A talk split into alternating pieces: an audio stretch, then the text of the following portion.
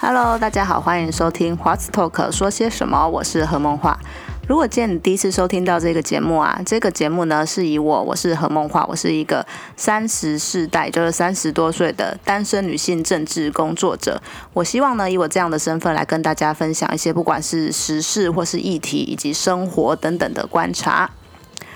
那本集呢，想要分享的重点呢，我会先就是就我得到的一些就留言的回馈来做一些回应，因为好不容易就收到了大家的留言，真的很开心，所以想要就就留言来延伸一些相关的话题。接下来其其实上一集的就是结尾呢，有大概预告过，因为我们上一集其实讲到了就是。在八月十五号，就是二战的终战日这一天，然后，嗯，日本的就是首相或是内阁呢去参拜靖国神社所会引起的外交问题。那如果会引起就是可能韩国跟日跟中国严重抗议的话，为什么他们还是会选择去祭拜就是靖国神社呢？那本集呢，就带大家从就日本战败到那个当时被同盟国占领，而影响到日本左右派的一些思想上面的分歧，从靖国神社，还有美日安保运动反抗的失败，然后再到就外交上面，他们对待台湾跟中国有什么样子的看法呢？来跟大家分享。那我们就开始吧。这一集呢是我第十二集的更新，好不容易真的在录了十几集之后开始收到留言了，真的是一个非常开心的心情。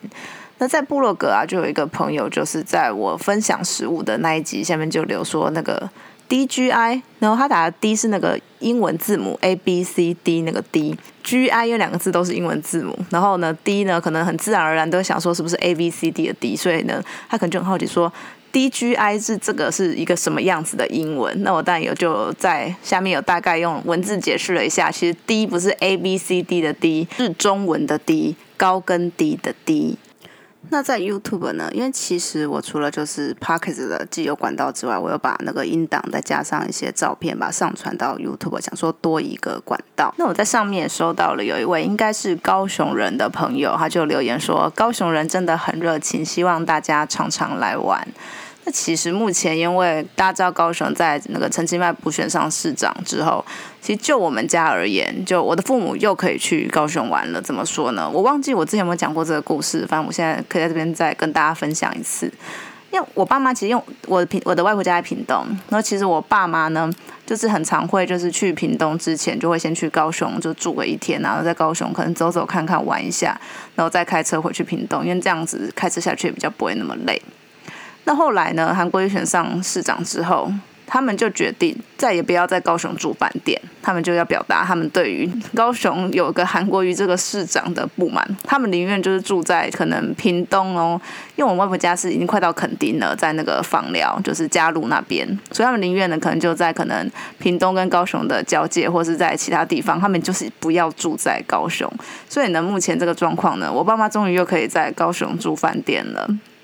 那朋朋那个朋友呢，也有在说到说，他有遇到一个桃园的朋友啊，然后看到就是魏武魏武营，然后呢，他因因为魏武营以前是军营，然后呢，他其实现在已经变成了一个就是我觉得南台湾最大的一个战场，因为我们知道说台北它其实有所谓的两厅院，那两厅院这样子的就是表演的一个设施，高雄的话，当然我们希望说也有相同的一些文艺的设备，可以让高雄人可以看到更就高品质的演出。然后他就说，那个朋友看到了，就是魏武营这个样子，他就吓了一跳，然后说要找时间下去，就是去看展啊、听剧。我我那个时候其实，在魏武营刚开幕的时候，我也有下去，就是看了一部就是当时的开幕剧。然后这部剧呢，是以一位农民运动家，也是社会运动家剪辑，就是以他的故事为主的一部剧，舞台剧。那为什么会以就是剪辑来作为就是魏武营的就是开幕剧呢？那其实除了剪辑，真的是一位在当时就是在日治时代到国民政府刚来台初年的一位农民运动家之外，我觉得还有另外一个意义，是因为他是凤山人，就是高雄的凤山人，所以就是魏武营的所在地，所以呢，魏武营选魏武营就选择了一个在这个所在地的人来作为他们开幕剧的主角，我觉得这个意义也是让我觉得非常的好。那我也简单的介绍一下剪辑的故事。那剪辑他原本其实是一位老师，就小学老师。不过呢，他在教书的过程中，他就会发现，就是有很多同学就可能因为家里是务农的，那我每次只要到就是可能在。农作农忙时期，或是可能农作农产欠收的时候，有一些状况，他们可能就没有办法来上课。然后他在从中呢，就了解到就是农作的一些争议，因因此呢，他就开始去协助农民来做农民组织，就希望把农民组织起来，可以用大家的力量，就是来处理这个农民的问题，像是例如说去可能众议院陈情啦，或是什么样子的方法。那不过大家可以知道，就做组织，我们在我们现在这个时代，你也许有我们有 Line 嘛，或是一些网络，那可能可以在网络上先做初步的一些可能沟通或什么的，然后大家才见面。可是那个时代，我们也知道是没有这些东西，那是日本时代，所以呢，其实剪辑它都是骑着一台脚踏车。就他骑了一台脚踏车在南部的所有地方，然后为了就是去跟农民们就串联，他哪边遇到什么问题，他就去了解，就靠着那台脚踏车，然后就骑到高雄、屏东这样子一直骑。你这看到那个故事，还有在那个舞台剧的内容，你会觉得非常的佩服，他就是有这样子的热情来处理这样的问题。我觉得跟现在的状况比起来。那种困难度是高非常的多的。那他当然也因为就是在组织农民还有协助农民抗抗争的过程中，也多次入狱。最后呢，因为加入就是共产党的运作，所以在就是国民政府时期，他死于就白色恐怖，在马场町被枪决。那这部舞台剧，我觉得另外一个非常值得称赞的地方，就是它里面。有非常大的比重在讲剪辑的太太，剪辑他的太太呢叫做陈和，是他同一个学校的老师。那这部舞台剧呢，它有非常大的比重在讲陈和，因为其实我觉得陈和对于我觉得剪辑的生命来说非常的重重要。要怎么讲呢？因为我们前面有讲到嘛，其实。因为剪辑他非常，他花了非常多的心思在所谓的农民运动跟组织农民身上。他一天到晚都骑着脚踏车去串联，就是从高雄骑到屏东跟各个地方南部的地方，他都骑着脚踏车去跑。如果这样子的话，又有谁来就是为他照顾家里的人，或是做一些日常生活的琐事，或是甚至是家里的经济来源呢？就是他的太太陈和。然后他太太其实出身是还不错。可是她后来就嫁给他之后呢，因为那时候传统的文化就是女生嫁人之后呢，她就要辞去她的工作，然后就打理的家计。可是因为后来剪辑就是非常认真，都在做组织跟革命的工作，所以呢，家里呢的经济来源呢，有很不很大的一部分其实是靠陈和，他后来去当了助产士之后，就是的收入来养育他的小孩。所以其实，在里面我觉得。除了展现出就是剪辑为了革命的辛苦付出之外，他也没有忘记说，如果没有成河的话，就谁来帮就是剪辑处理这一切的所谓的世俗之物呢？就是不管是家庭或是经济或是任何的琐事，如果没有成河的话，你很难想象他们这个家会变成什么样子。我记得在看舞台剧的时候，他真的就有把那种就是。陈和都在，就是带小孩在教小孩。那剪辑他就真的是偶尔回家，那回家之后就嗯，可能看一下小孩这样子。然后他在后来要要入狱前呢，他遇到陈赫或者写信给陈赫的时候，他就会讲说什么要多读点书，什么要让我的小孩读书。你就会觉得这个男的也真的太傲慢了吧。你没有在顾小孩就算了啊！你写信回家，你还在讲这些东西，你都没有想说你太太多么的辛苦，不然你就不要生，你就不要结婚。那你生生小孩、结婚之后呢？你要是这样子在处理的自己的家人，然后你太太把一切都撑下来了，你写家书回家，你只会讲这些有的没的，你真的看到当下会非常的生气。可是我觉得他也是反映了当时很多的所谓的革命家的一面，就是大家可能都只看到了他在社会上付出的那一面，却没有看到后面。他的一般的世俗的生活之中，其实有很多的跟我们跟我们一样一般人的事情是要处理的。那这些事情一定会有人担下来，谁担下来呢？很多都是他的太太。所以这部舞台剧，我觉得他有处理到这一个层面，让我们比较全面性的来认识剪辑，还有他的家庭。所以我非常的推荐。我不确定现在魏武英还没有有没有在演，因为他是那时候开幕的一部就是开幕剧。那如果有的话我真的也很推荐大家可以去看或是你可以找很多剪辑的相关的就是著作或者书什么来看就更了解这一位。我们其实在我们教育的过程中很少被很少会知道的一位社会运动家。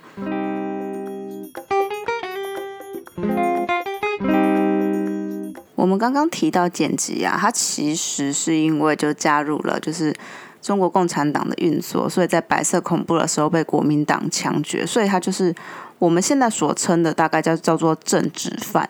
虽然现在我们因为看到不管是苏联或是中国共产党。中国共产党他们这样的独裁统治，会觉得是不是共产主义是一个很可怕的东西？但其实并不是所有的共产主义都这样，因为其实像日本，他们也有日本共产党。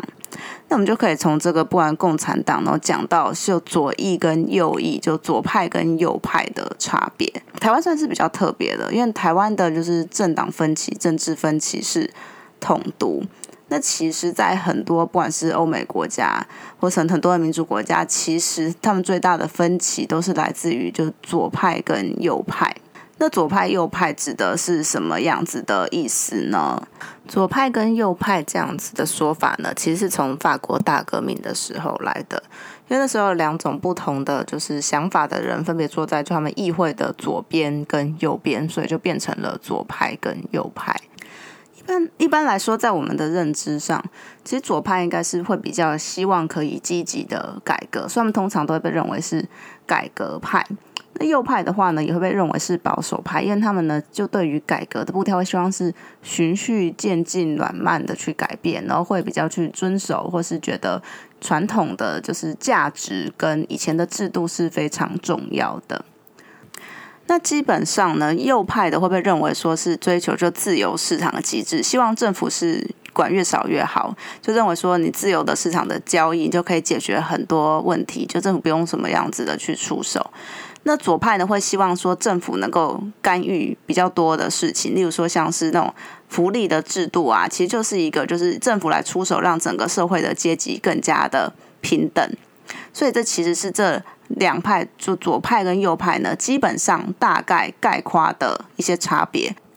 但其实就是它是一个比较相对性的概念。所以呢，放到各个国家里面，其实左派跟右派的有认知上面也会有一点点的不一样。而日本的状况呢，我觉得跟他们就是战后的认知，还有对跟美国的关系有很大的影响。因为我们可以知道说，在上一集有提到，就是日本他们在二战战败，而其实美国有一段时间呢，就同盟国他们有占领日本，他们占领的目目的呢是希望让日本就是从此走向一个和平的国家，所以呢，他们有做了一些的措施，其中一个大家都很很了解，就是其实现在日本国的宪法是由美国人所起草的，然后将日本呢就是变成了一个就是民主的，然后君主立宪的国家。把天王天皇变成象征的地位。此外呢，这部宪法呢也被称作和平宪法。为什么它被叫做和平宪法呢？因为其实在之中呢有一个条文，嗯，这个也是后来就是其实争议非常大的条文。那这条条文里面呢，就是它的宪法第九条。那个这个条文里面呢，其实呢就有表达说，日本永远放弃战争。怎么说放弃战争嘞？这条条文他们就是说。日本呢会永远放弃，就是以国权发动战争、武力威胁，或是用武力行使来作为解决国际争端的手段。所以因此说呢，这个宪法也被称作和平宪法。也因此呢，就面对就是美国当时就是在日本战败时的统治，还有这部宪法，然后使得大家造成的一些讨论与分歧，我觉得就是其实日本左派、右派。嗯，算是一个蛮大的差别。日本的右派，或是我们所称称作的保守派啊，他们其实就是对于可能战后的这一段历史，从可能战败到被就是美国来盟军那个占领的这段历史呢，在他们整体看下来，他们会觉得其实是失去了嗯，对于民主的自信心，应该这样讲，就是民主的自信心，因为美国。就是占领就日本那段时间，他们用了非常多的制度，就不管是宪法啦，或是一些架构，来使得日本呢就是非武装化。但是其实呢，这这一派日本人他们也会觉得说，这样子的结果其实也让日本变成一个不是一个正常的国家。因为像日本，他们就没有军队，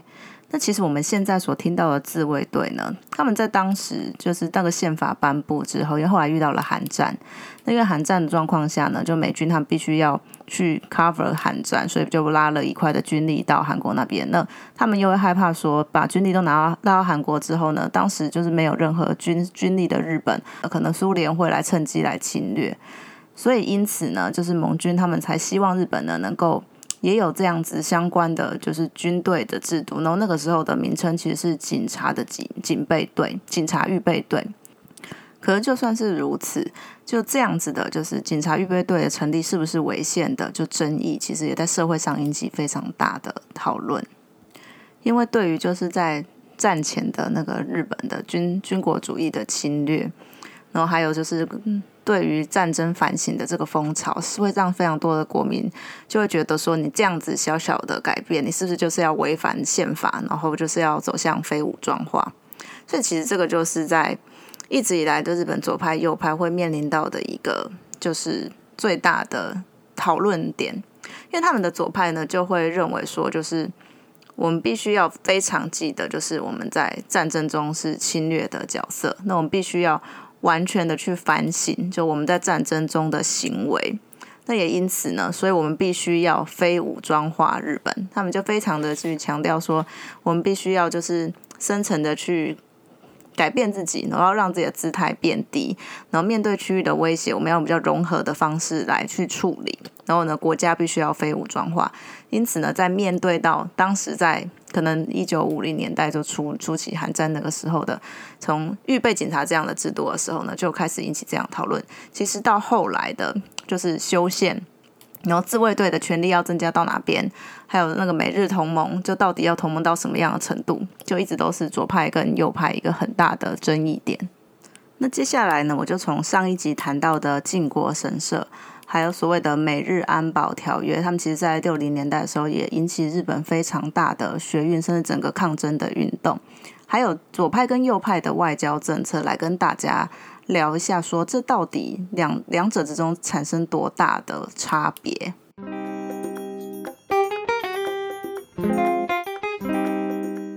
我们在上一集的时候其实有提到啊，其实每一次呢，就是不管是有日本的首相，或者是他们内阁的阁员们去参拜靖国神社的时候，都会面对到就是中国跟韩国抗议的问题。他们抗议的理由就是说，就是觉得说日本好像没有在反省战争，是不是要走回就是。军国主义，因为里面其实有这个祭祀了很多所谓的甲级的战犯，但其实像是很多右派的那个政治人物，其实他们会认为说，他们去参拜靖国神社，其实是向为国家奋战还有捐躯的人致敬啊，然后祈祷他们就是安息还有永久的和平。他们并不觉得去参拜这件事情跟就是日本又在走向就是军国主义之路是有关系的。因为其实，在安倍安倍晋三，现在日本的首相安倍晋三，他有出过一本自白书，然后他里面其实就有讲到说他对靖国神社的立场。那里面他引用了一位就是美国的，就是教授，就参拜就靖国神社里面的那个他发表的一个看法。他说，就美国的，就是威灵顿公墓里面其实也有埋葬，就是当时就是美国内战的时候支持奴隶制度的，就是南南军的将士。那如果呢，大家照这个逻辑来思考说。就是日本的首相去参拜靖国神社，就是要怎么重返那个军国主义啊？那美国的总统是去参拜了国家的公墓，就是就是在悼悼念南军将士的灵魂的话，是就是在正当化奴隶制度呢？就会有人把这样子的相关的论点拿出来讨论。所以其实为什么就是祭祭拜靖国神社这件事情，虽然就是在。可能中国、韩国他们就会觉得反弹会很大，就是我都会非常的关注。可不过日本，我觉得有很多右派政治人物并不觉得说这是一件去败了就代表说要走向军国主义。那其实后来就是安倍晋三他又有讲说，其实他们后来历任的就自民党的历任的领导人，他们虽然有去祭拜靖国神社，不过他们有没有就是下过任何可能侵略邻国的指令呢，或者什么？发射一些长距离的导弹吗？用这些历任首相的具体的作为来反驳，为什么单凭一个去祭拜靖国神社就要来直接的导向说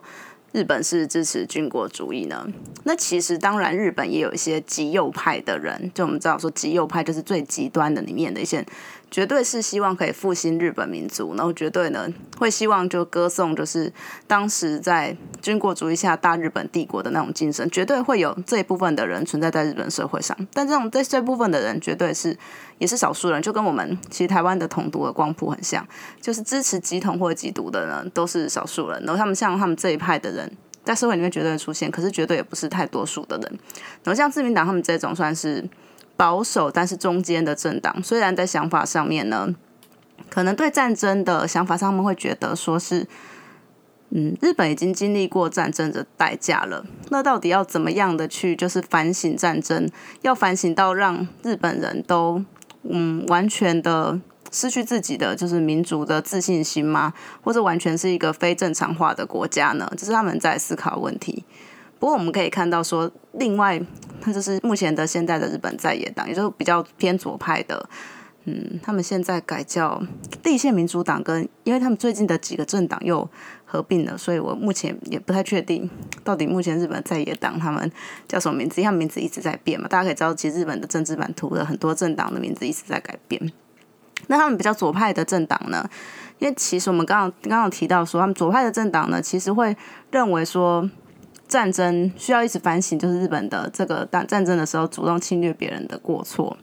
也因此，其实这左派虽然他们左派的政党当首相的时间都不长，不过没有任何一个当时是就是比较左派政治人物的首相有去祭拜过靖国神社。那这样的矛盾呢？也显现在就是就是美日安保条约上面。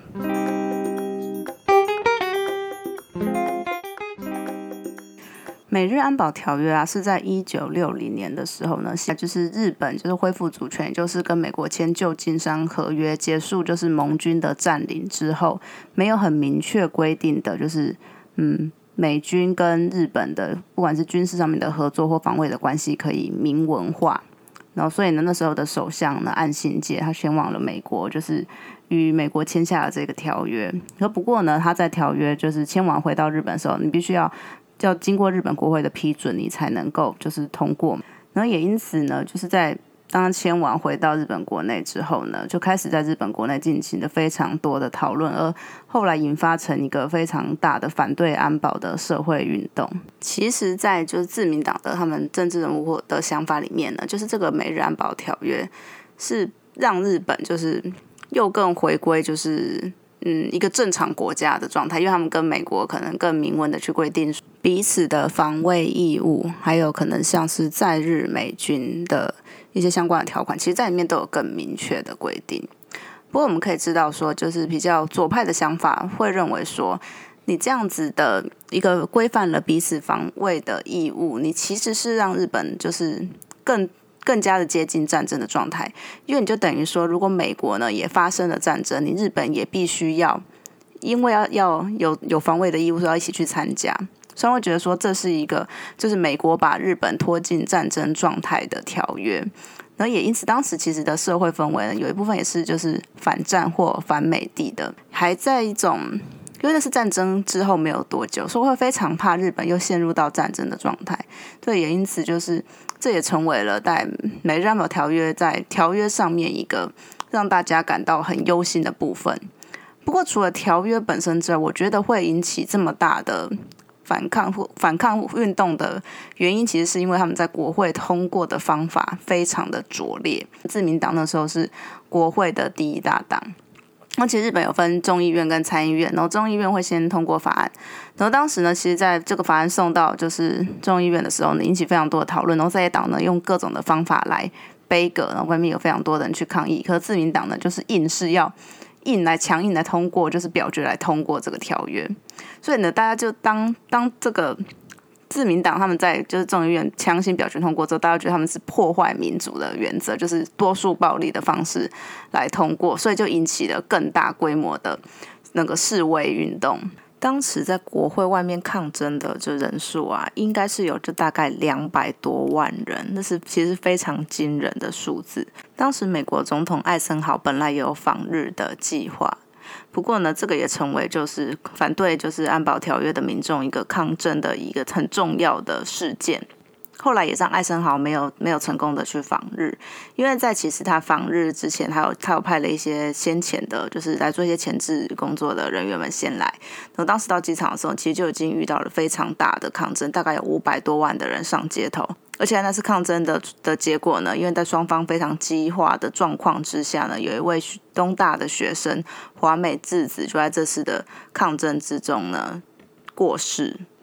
那我们前面有提到，其实因为日本是两院制，他们有众议院跟参议院。那目前条约其实是在众议院通过而已，然后他必须要在参议院通过才真的算，或是呢，如果参议院有提出了什么反对的。反对的意见的话呢，再经过协商，可能或是呢，如果参议院他一直就没有去处理的话，那其实，在日本的那个法规上面呢，是众议院优越制，所以如果呢，参议院一段的时间不处理呢，就是以众议院的意见为主。那安保条约呢，就是在三十天之后，其实参议院都没有进行任何的表决的处理，也因此它就后来是自然的生效。那虽然条约就是已经顺利的生效了，不过呢，这样子的抗争，而且抗争的过程中的警察的暴力、各式的暴力，也使得有学生在抗争之中过世。因此，当时的案内阁呢，他们也在就是那个自然成立了之后呢，他就总辞来，就是以事负责，来付出他的政治责任。后来赢得自民党总裁选举的池田内阁呢，就上任。不过，这次安保的这么大的一个就是抗议美日安保条约的。运动，他们其实我们知道，这整个运动的脉络在其实是比较偏左派的思想的，就是反反对安保、反对战争，然后反对美国。不过呢，在安保就是这次的安保斗争之后，其实并没有让左派的政党来后来夺得政权，而是自民党他们有继续的执政了一段时间。那为什么会这样呢？我们知道说，其实在一九五五年。民主党跟自由党两个保守的政党结合，成为这自由民主党，也就是自民党之后呢，其实也开启了自民党很长期的一党的统治。但在一九六零年代，那么多的学生跟就是民众走上街头，那其实主张呢都是比较偏左派的，反对就是美日安保，然后反对反对战争，然后反对美国。在这样的状况下，其实。应该会觉得说这是一个左派政党的机会，因此我觉得就台湾的相关的我们的运动经验来说，可以看到，像是一九九零年野百合学运的时候，就李登辉总统他就顺着这一股改革的力量，让他的权力更加的巩固，或是到二零一四年就三一八太阳花学运的时候，反对服贸还有与中国的距离成为了就是主张主要的诉求。那也因此呢，让二零一四年的地方选举，不管是白色力量的柯文哲市长，或是民进党大胜，甚至是二零一六年的时候，民进党的参选人总统参选人蔡英文总统也顺利的，就是在这股潮流之下选上了总统。所以就我们就这样看回来，就觉得那日本在这一波的风潮之下，哎，怎么好像没有造成就是政党的轮替，或是或是这波的学运后来，等一下好像为什么就沉寂了？那其实我觉得这个的脉络也非常的有趣，因为池田内阁那个时候上任之后，我觉得这样子的一个交替，虽然他是自民党内部的，就是岸岸内阁跟池田，他们其实两个都是自民党的，不过这样他们两个的交替的状况下，还是会让就是日本的民众有一种就是有换人了的感觉。那有这样子的感觉，你其实就可以疏解了非常多他们原本的不满。因为这其实很多的不满呢，都在原本的首相岸信介身上。因为其实岸信介呢，他还有一个历史，就是他其实是就战前的那个东条英机，就是甲级战犯东条英机内阁的阁员，所以民众对他的反感，还有把他跟战争的联想性又更强。所以在就是按内阁下来呢，换成池田内阁之后，其实很大一部分就是的民怨，其实就已经消解了。而且池田内阁上任之后呢，他就是以拼经济为主轴，就是希望让政治活动开始，就是把眼光都转到经济活动上面。他那时候提出了一个很有名的计划，叫做所得倍增计划。就希望让日本的，就是平均所得呢，就每年就是倍增的速度来成长，而且当时刚好是日本一个经济成长非常快速的时期。那时候会用一个说法，就是从政治的季节，然后转到了经济的季节，然后让大家对于那种政治的也一一直在就是抗争的社会的倦怠感，之后回到一个稳定的生活的感觉。那其实，在之中其实还有一个，我觉得是蛮重大的案件，让池田内阁更加的稳固。那是发生在就是一九，他们那时候就池田内阁刚上来，因为他其实是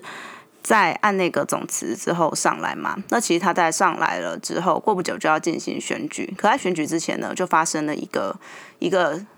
一个事件。其实我觉得这个事件对于池田内阁来说是一个危机。这是一个前早稻次郎被暗杀的事件。那前早稻次郎他是谁呢？他是当时的社会党日本社会党的委员长。那他在一次的就是公开的演讲的时候呢，他就被一位右翼的少年，才十七岁的右翼的少年直接暗杀。那大家可以想象，当发生了这种风波之后，就是社会舆论所会可能会造成的改变。那你绝对是会比较同情社会党，然后去探讨说为什么会有这样子的事件发生，然后呢，激起的社会左翼跟右翼两边的对立跟辩论。对，这其实在整体的风向来说，应该是比较站在就是社会党左派这一边的，让社会上因为池田内阁上来，然后可能要转往把焦点都放到经济。的那种的目光，可能一下子又瞬间又因为这个暗杀事件，然后被被拉回来，可能左翼跟右翼的两方的差别，还有之前的安保斗争的延续。所以因此呢，池田内阁他的就是危机处理来说就很重要，他怎么度过了这次的危机？他就定调说，他要是用一个比较软的姿态来面对，就是相关的危机，因为其实相较于就是我们知道说。在安保条约其实是非常强行的通过了，所以按那个其实给人家一个非常强硬的信的印象。那池田内阁呢，他就决定不要给人家这样子的印象。他后来呢，就到了国会里面，然后发表了一篇演说。那这篇演说呢，也让他顺利的度过这个危机。他发表了一篇追悼演说，就是追悼呢被暗杀的这位社会党的委员长的演说。然后让他的姿态放得很低，就诉求呢，就在野党跟就执政党的和谐。那么也因此呢，他这种软的姿态也让他顺利的度过了这个危机。那除了就是自民党这边他们的应对，可能都都相较之下。让他们度过这次危机之外呢，其实，在左派这边，就是左派的政党，还有我们所谓的当时的安保斗争下后来的学生运动呢，他们这边其实也有了一些状况，让这个的运动呢快速的消失。还有左派的政党，他们之间就是变得越来越的疲弱，因为左派的政党他们就自己先分裂了。他们对于，嗯，因为大家可以知道说，他们其实左派。在基本的主张上面是一一致的，不过还是会有一些些微的一些分歧的差异。例如说，你要更温和，或是更更激进。那他们在对于美国的态度上面，其实，在左派政党之间就产生了很大的嗯很大的不同，而使他们最后分裂。因为我们可以知道说，对在左派的政党里面，他们其实对美国会采取一个觉得它是一个帝国主义，那跟美国靠近，其实。会对可能会对日本来造成战争，然后他们希望是一个比较和平的的态度来看，就是美日的同盟，而不是被卷入战争。所以也因此呢，你对美国的姿态到哪边呢？是在就是左派的政党里面会争论的一个话题。那他们就因为这个争论的议题呢，就整合失败，使得社会党呢在这样的状况下分裂。那分裂的话呢，在后来的选举里面，你你就不可能会取得比较多的席次。那另外呢，除了就是就他们自己内部分裂之外，还有几个就是国内外的大事，使得就日本后来的左翼慢慢的就是消失，甚至我们也看不到血运的影子。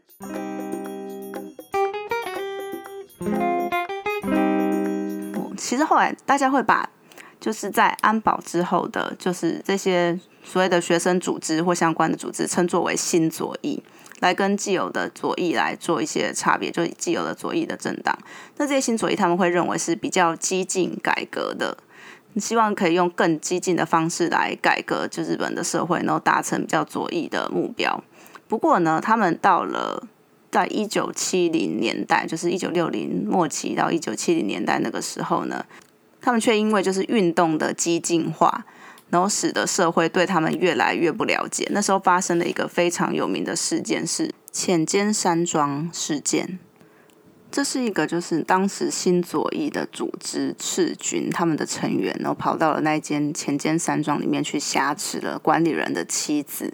然后所造成的挟持的案件。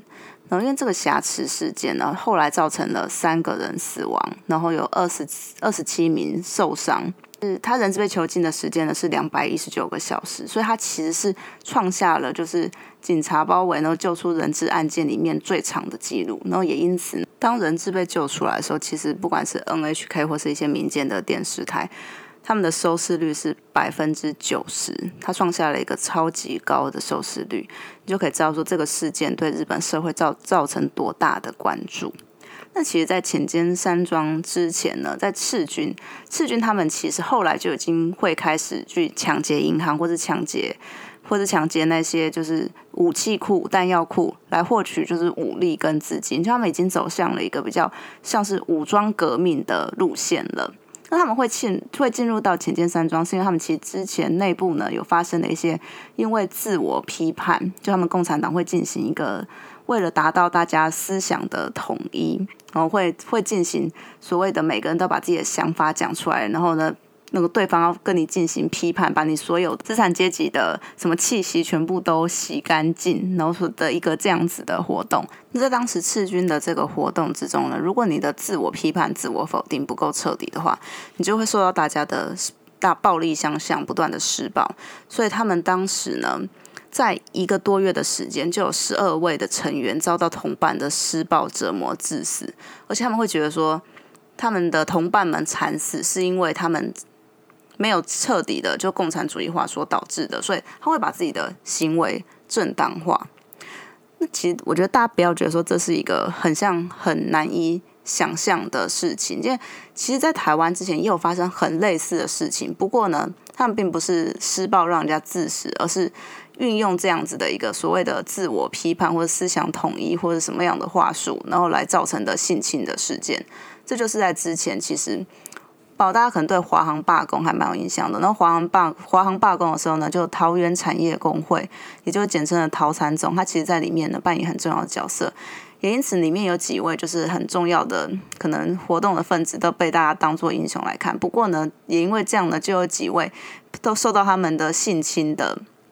受害者们呢，当时的心理状况会觉得非常的不好。那大家会觉得说，为什么这些性侵受害者不要去什么告提告什么就好了？因为他们其实当时是一个就是共产党这种的集体的生活，那他们也追求做所谓的思想的统一，就是全部的统一。那他们也觉得说，我们思想都统一了，那为什么我们的身体呢，并不是什么共同共有的呢？也因此，他们就用这样子诡谲的说法呢，对这些的，就是性侵的受害者们来加以施暴。那又借着呢，就是这个思想统一，就是共同批判的时候，如果呢这些受害者们提出说，就是这个性侵这件事情，他们就会用他们这种你知道经验老道大佬的，把它说成说这是一种情欲的流动，这是你情我愿的状况的。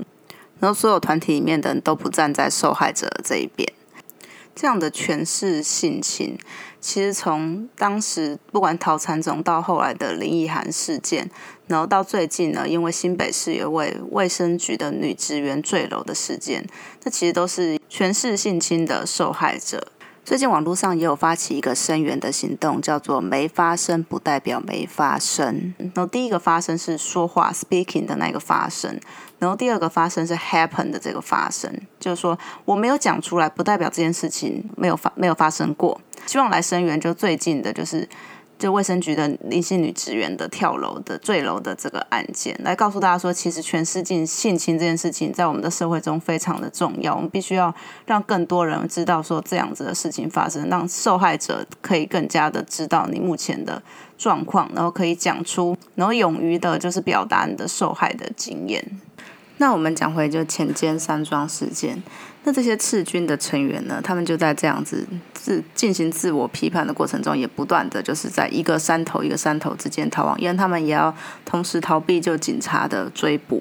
那他们就在偶然的状况下呢迷路，然后来到了就前间山庄所在的位置，然后进入到那个山庄里面，然后呢发现到原来那边有其他的人，然后刚好又被警察攻坚，所以才才有了这个人质挟持的事件。那其实这个事件呢，也被认为说就是战后的从安保开始的学生运动所导致的新左翼的终结，因为大家的。整个社会的舆论呢，已经无法的接受，就左翼呢走向了这样子的，不管是挟持或是自我批判，让同胞致死，甚至武力抗争的状态，那也使得就是从就日本这种安保一九六零年代开始的安保抗争的，所开始那时候所产生的左翼的跟抗争的资产呢，就在这里呢完全消失殆尽。那除了就是国内的浅间山庄事件呢，其实在国际上，当时的共产党也有几个很大的事件发生，像是中国的就是文化大革命，在东欧那边的布拉格之春，然后苏联呢，他们是用武力来镇压这样子的一个行动。那这样子的几个大事件呢，其实。在日本国内的左派就比较偏向就是共产主义的这些政党们，他们并没有因为这样的事件表达就是批判还有声援，就他们的立场是比较暧昧不清的。这样的做法，其实也造成了就是他们的支持者们的不解，然后也使得呢很多呢原本是比较支持左派的支持者，他们后来就变成了没有支持特定政党的无党派支持者。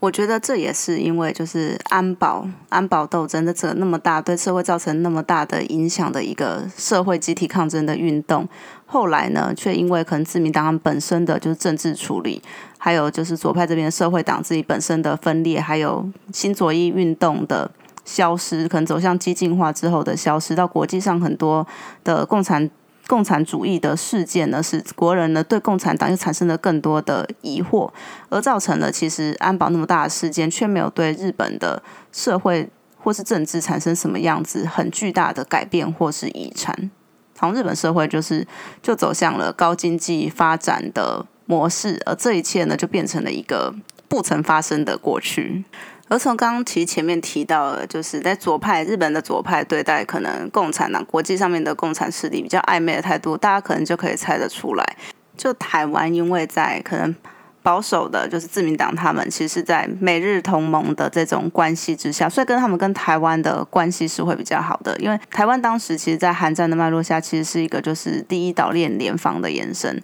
所以也因此呢，其实自民党是对。对台湾其实一直都是比较友善的。我们很多可能到日本到目前为止，就日本的一些可能比较友台的组织，像是日华肯，有一有一群比较友台的日本议员所组成的组织。那其实大部分也都是自民党的议员。其实左派我们知道，他们说他们跟共产党的，他们可能跟共产党的整个关系会比较好。那他们也认为说，就是在二战的过程中，因为日本的侵略所造成的。就是反省跟对中国的愧疚，使也使得他们对中中国共产党其实比较亲切，或是觉得比较有感情的。我记得那时候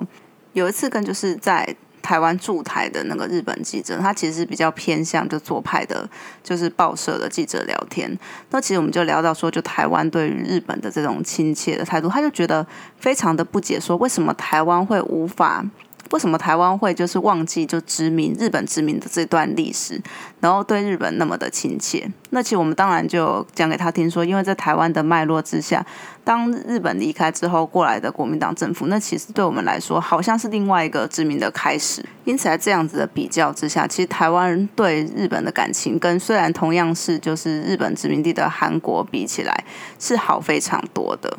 那在安倍晋三他这个自白书里面，其实他有讲到我们一九九六年台海危机那个时候，我觉得也充分的表达，就是左派跟右派对于台海之间的关系还有他们的认知。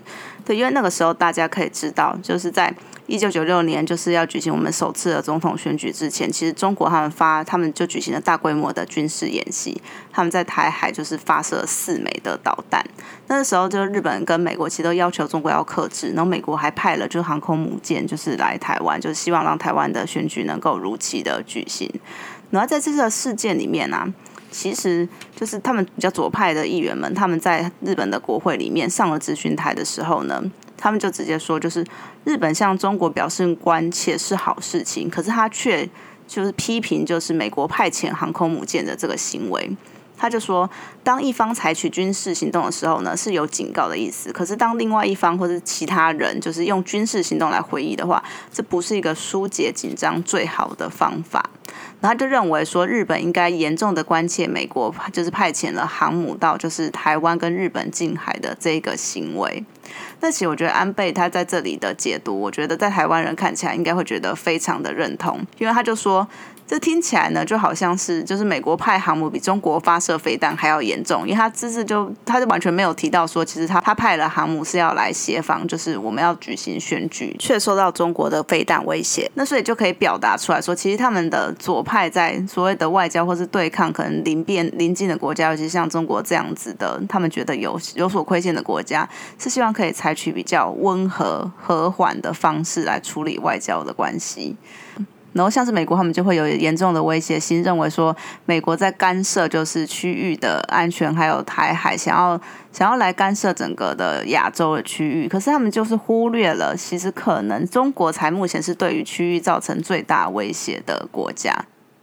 我觉得这是一个也蛮有趣的现象，就是在台湾可能对日本比较友善的政党跟。在日本对台湾比较友善的政党，一个可能是保守的，呃，一个可能是比较改革型的。因为其实民进党跟国民党相较起来，还是一个比较改革型的政党。而且我觉得这也就反映了说，其实，在虽然我们会说，其实各个政党可能理念相近的话，可能会比较有沟通的空间。不过这也非常的去看，就是这一个国家的历史脉络跟周边的情势。那如果你一开始就是可能对日本比较有兴趣的话，会觉得说，哎，那日本的可能比较进步派的人啊，他们是怎么样子来看待可能台湾跟中国问题，或者看待什么？那如果你发现到他们竟然是用这样的角度来看的话，不知道会不会就或多或少有一些失望呢？可是就是因为他们有这样子一个二战战败的历史来看。然后另外一方面来说啊，其实就是他们右翼右派，其实对台湾比较友好的，有一部分还是站在一个就是日本带来台湾就是现代化，站在一个前殖民母国的角度来看待就是台湾，然后来来对台湾表达友善，是一个这样子的视角。这其实也是非常多在。在日本工作的台湾人，不管是在各个领域，或者可能在台湾可能做相关，可能跟日本交涉工作的台湾人，很努力的一个目标，就希望呢能够让日本人不是用这样子的视角来跟我们互动与对话，而是一个更平等的角度来看待彼此的关系。那本期的节目就进行到这边，如果你喜欢的话，麻烦帮我评价、分享与订阅，也可以在部落格留言分享你的心情。我是何梦画，大家拜拜。